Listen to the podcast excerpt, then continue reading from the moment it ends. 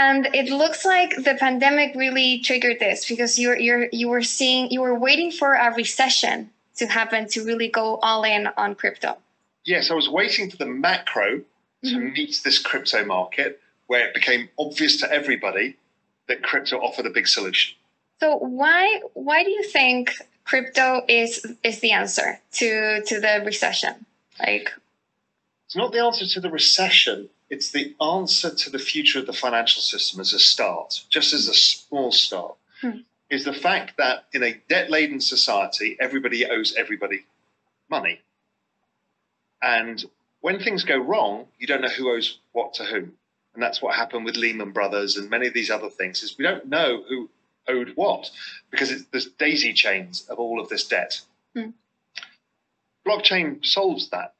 You know immediately who's the owner of the asset. Why increase your exposure so much so that because it like even trumps I, Bitcoin? Okay, how do you value Bitcoin and Ethereum? So we've had the stock to flow model, but really what it was to me was also a network and use something called Metcalfe's law to value a network. Adoption of Ethereum was much faster than that of Bitcoin at the same stage. And then you start realizing the number of things being built on it, the applications, the number of developers involved, and the speed of the increase of the number of users. So there's a lot of interconnections plus a lot of users.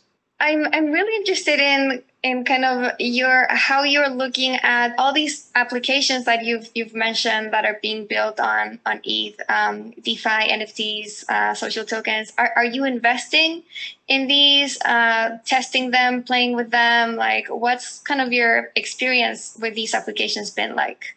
So, DeFi, I've, I've invested in some of the protocols, um, but I have not used DeFi I'm not really a yield guy. I don't really care about yield. Um, I'm a more um, macro guys tend to be price appreciation people, mm. so I tend to look for those opportunities more than I look for yield. Social tokens, NFTs. I've invested in some of the NFT platforms, but the social tokens, there's not many of them around. But I've invested in those too.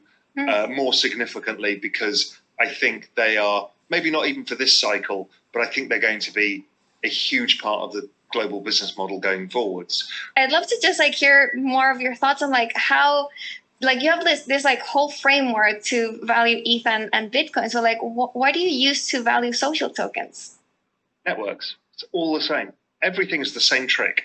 Right. So let's say you are Disney. How many fans does Disney have? What is their community? How does Disney access their fans right now? They have to rent them back off them, off Facebook, YouTube, Google, Apple Music, Apple TV, Spotify. You know, they have to rent them back and pay away economic. But what tokens do is give them direct access to those fans because you now have a relationship mm. where that token is the currency of the Disney world. So I can buy things, and if I happen to be a currency owner, I can get things at a discount. I can get certain access. I might get to see the film a week early. I, I get so many benefits that I value as a fan. And I might get Disney Plus at a discount. And if I renew my Disney Plus every year, maybe I get more tokens. And maybe I can build a business of selling Disney t shirts and I charge them in Disney tokens and people start building businesses. So you build a whole economy around Disney, of which there is one already. It's huge, mm-hmm. giant. But what's the difference here is as a token holder, I now share in the economic benefits of that community. So if the community becomes more valuable, then I make more money. My token goes up. It's an asset. Mm. So culture becomes an asset that you can invest in. This is game changing. And once you think that through, you realize, okay, well, where are the big tech players in all of this? Do they understand it yet? and it's very simple, is it's in front of our eyes. It's Facebook Diem. They've created not only is it a stable coin to allow global commerce on their platform of the biggest network on earth, three and a half billion people. And if they do it, well, probably YouTube has to do it, and Spotify will do it, and Apple will do it. So it's mm. coming. People just can't see it yet. People only look at today and say, well, NFTs are about art and social tokens are for small YouTube influencers. This is just the start of where this is going. You know, I spend a lot of time in this space. I'm having conversations with all sorts of people, and this is on the radar screen of every media company, every talent management business, every record label, uh, um, every major brand, particularly fashion brands, that they get it. The one thing in crypto that most people don't understand, and I think it's the one thing that is going to be bigger than all the other applications.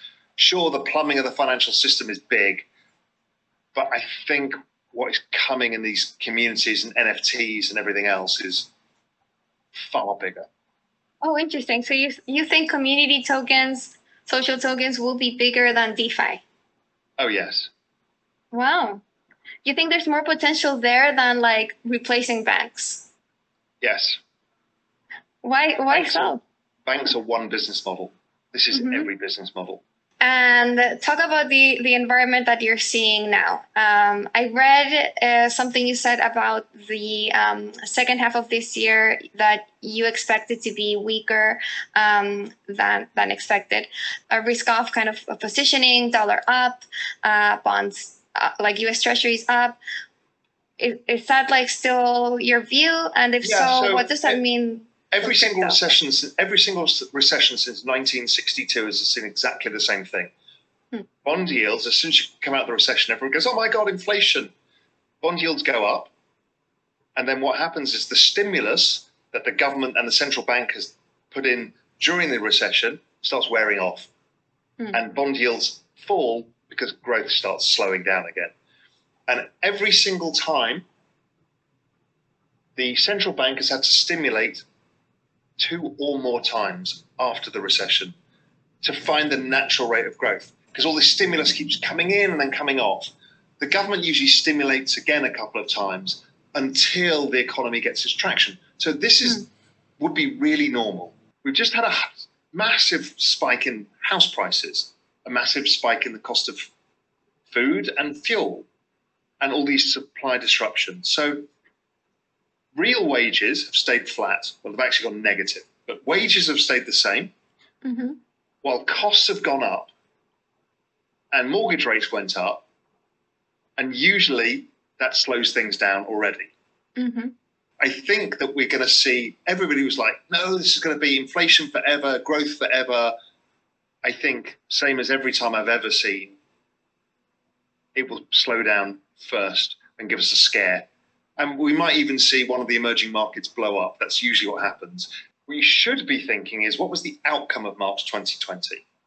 Mm. Massive central bank stimulus and government stimulus on a scale of which we've never seen in our lives before. So let's say there is a risk off. Okay, it's not as big as March 2020. Maybe Bitcoin goes back down, breaks a new low of this move, and gets to 27,000, whatever it is. And let's say equities are down 10 or 15%, and the dollar's going higher, a lot higher, and that's making the markets feel uncomfortable. Mm-hmm. And we start to see the data slow down. What is the outcome? The outcome is exactly the same.